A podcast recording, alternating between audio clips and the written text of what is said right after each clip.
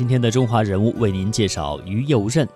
于右任原名伯寻，字右仁，后来呢就以右仁的谐音右任作为名字，别属骚心然翁。晚年自号为太平老人。他是中国近代书法家，也是复旦大学、上海大学、国立西北农林专科学校，也就是今天的西北农林科技大学的创办人，和复旦大学。私立南通大学校董等。下面时间，让我们通过一段专题来了解一下于右任。葬我于高山之上矣，望我大陆，大陆不可见兮。这是一首用生命谱写的绝唱。尽管写诗的人已经离去近半个世纪，但故土难返、咫尺天涯的悲怆却依然回荡在海峡两岸，触动中华儿女内心深处的隐痛。不可尽诗的作者于右任，一八七九年出生于陕西三原。他本是清朝举人，在辛亥革命前夕，却毅然成为反清斗士。在解放战争时期，却成为国共和谈的重要桥梁。于右任当年的秘书胡环回忆说：“周恩来是对于先生非常佩服，他说于先生是一个道德学问是革命老前辈。一切源于赤子之心，无关政党阶层。只是个人的努力又如何抵得过历史的风云变幻、命运的波诡云谲？”一九四九年十一月二十九日。竟成为于右任与家乡永远的道别。一九四九的这个国民党从大陆撤退到台湾的话，他也要以把一批这个拥护他的这个人物，或者是他本来结合在一起的人物，一起搬到这边来。怀乡思国之情从此随着孤帆远影越牵越长。独居台湾十五年，他寄情于书法，却始终摆脱不了山河割裂带来的痛楚。他习惯身着长袍，那是于右任与家乡最紧密的联系。同乡李洪超回忆说：“经常啊，到台湾来的有一个姚老太太，他经常把姚老太太啊请到他家里聊他小时候的事情，因为那个时候他一个人啊，他他的这个夫人啊都没有在身边。”啊，能关于家乡的这个老人，尤其连他能谈到小时候的事情啊，呃，他都非常之愿意，非常之高兴。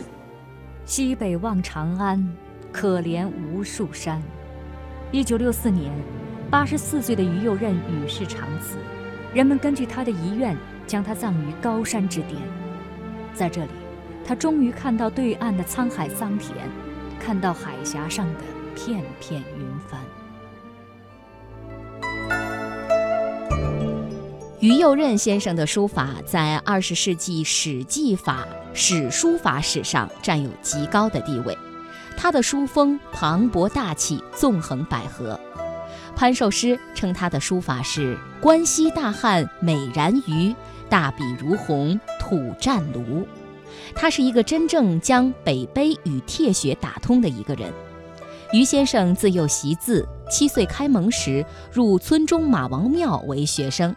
师从荀毅老儒第五先生，初学识字即习毛笔字，由先生题写引格，学生摹写。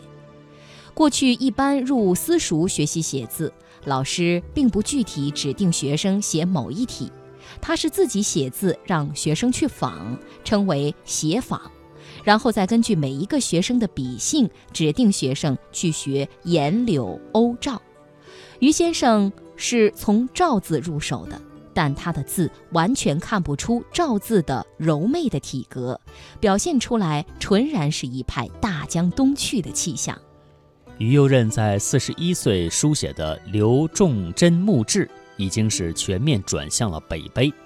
他特别推崇广武将军碑。他说：“我最初学魏碑与汉隶，后来发现了广武将军碑。”认为众美皆备，也就一心深研急究，临写不辍，得大受用。由是渐变作风。于先生从这个碑当中逐渐形成了自己浑朴凝重的书风。从于右任所写的碑志来看，纯魏碑的碑文很少，大多是碑帖相融，相融刚柔相济。于右任从来是把碑帖作为一个整体来对待，在创作当中根据不同的内容、对象、环境等因素来书写不同风格的作品。但从他一生的创作风格来看，帖还是主导。明确了这一点，就很容易理解他为什么花费那么大的精力开创和推广。标准草书，收集的标准字体百分之八十以上又都是二王、怀素、孙过庭等帖学书家的字体。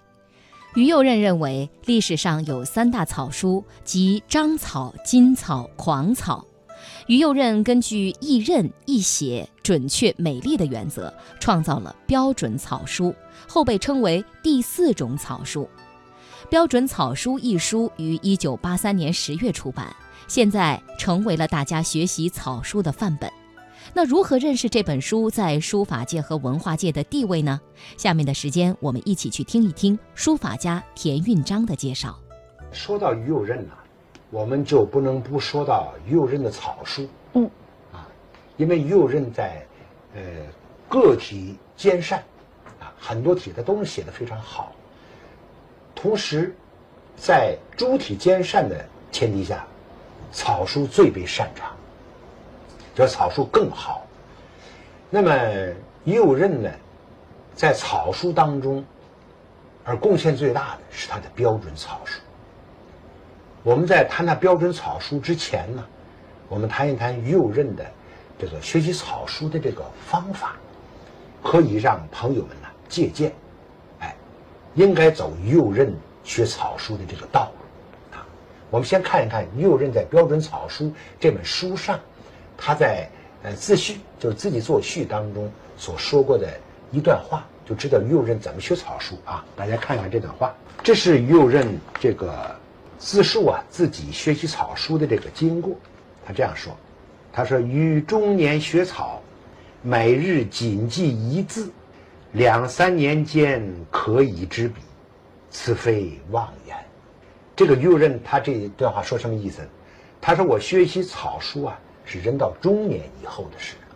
然后他说啊，每日谨记一字，每天呢就只认读好，或者是把它学会写一个草字，两三年间可以知笔了。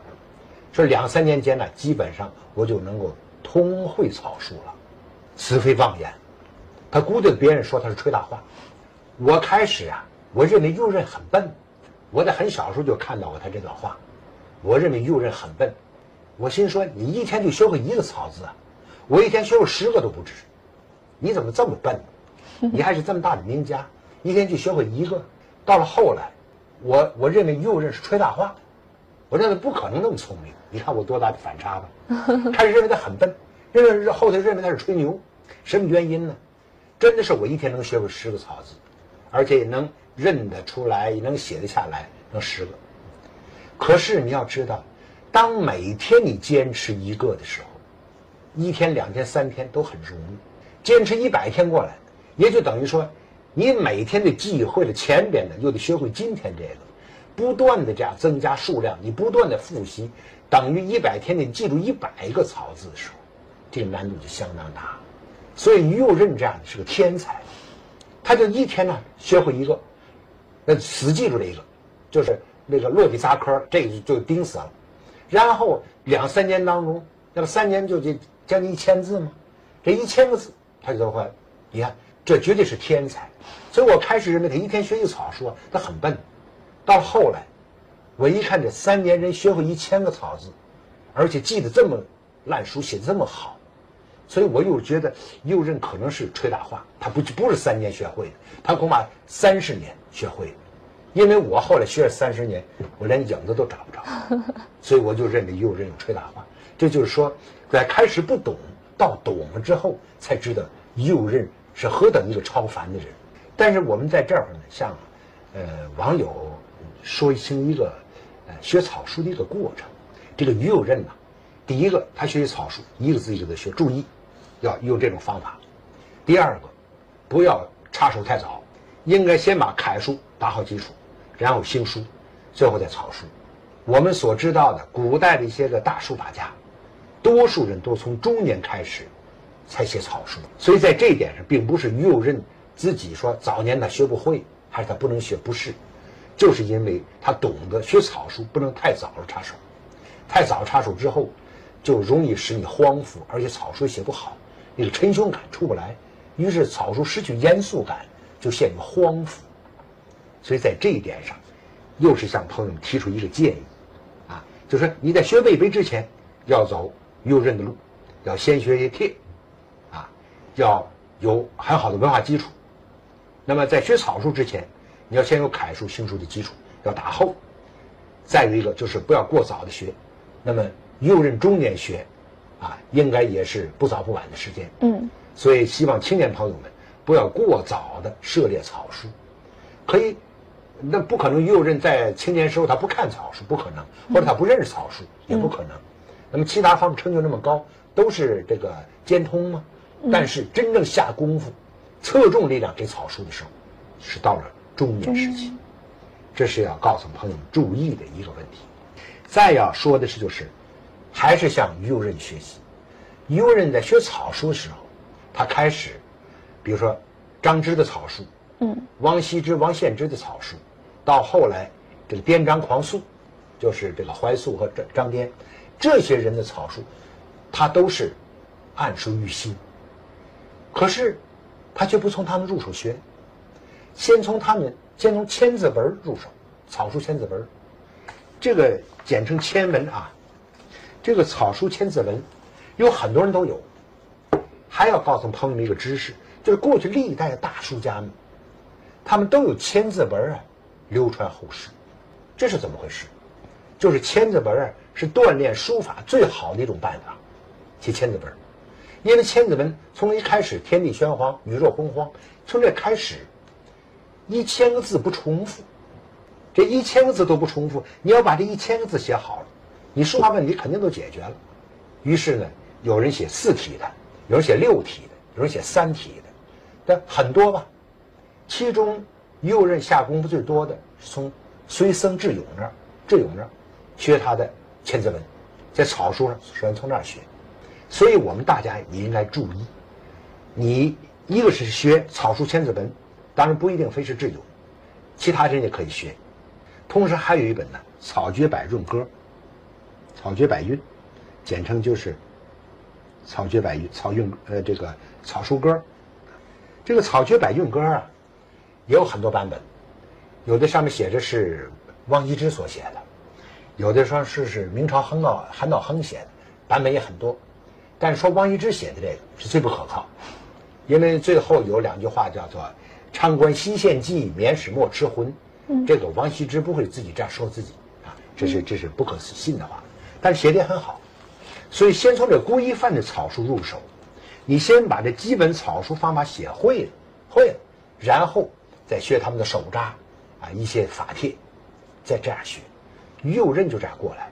所以其他的这些这个写草书大家们，呃，都是这样循序渐进一点过来，不要上来就照这个怀素的什么是这个这个资序帖呀，或是这个张颠的这个肚痛帖呀，上来就就这个这个就写起来，飞飞扬跋扈的，这样不好，容易把自己啊写乱了，写野了。应该是好好的学这些基本的东西，这是对于学草书的朋友们，我是呃一点这个真心的建议啊，是诚心的一点建议。所以右任给我启发很多很多的，在学草书当中应该走右任的路子，这是必须对的。然而右任它三个阶段，一个阶段是对草书的继承，这草书继承；第二个阶段是在草书天地里的随意驰骋。到了高境界，就是自己草书为所欲为，怎么写怎么好。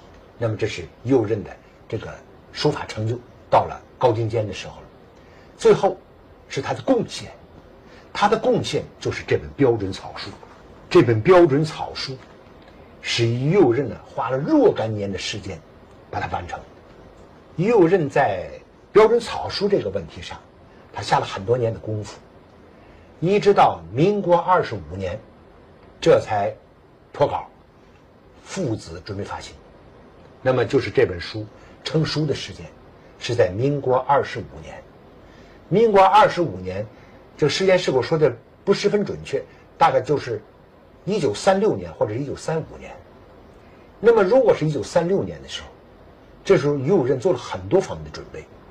第一个是，他把这些个字啊，跟一个草字有若干种写法，他把这个都统一起来，固定一个，规定一个，这一个是标准的。那然后向民间推行，就向广大群众推行这个东西。他的意思呢，大家看得出来。你看啊，他一开始就说的特别好，就是他在自序当中，我们看他第一段话，他说：“文字啊，乃人类表现思想、发展生活之工具，其结构之巧拙，使用之难易，关于民民族之前途者至切。”注意后边两句话，他说：“现代各国印刷用楷。”书写用草已成通例，这段话说的非常有力量。他就说啊，他说，当他指的现代是指的是，所以民国二十五年啊，他说这个时间里啊，各国的印刷呀都用楷体，而书写的时候呢都用草体。当然他说的各国肯定包括英美法德意日等等这些国家，那么他们怎么会用楷书呢？但是我们理解的楷不是这个意思，就是规范的。所谓他们的印刷用楷，就是印刷用的规范的楷化的那些个最规最规矩的东西。到书写的时候，我们每人在日常书写的时候用草画的东西。但是在这点上，英文、日文、俄文等等都是如此。他们有印刷体，有书书写体，这是都不一样。所以呢，右任呢就感到我们民族当时呢。印刷是用楷体啊，到平常写字时候也用楷体，显得很笨重。于是他推行草书，把草书呢若干种的写法规定成一种，推而广之，让广大群众都能接受。大家每天写字都写草书了，于是也就大家都认识了，也就得到推广。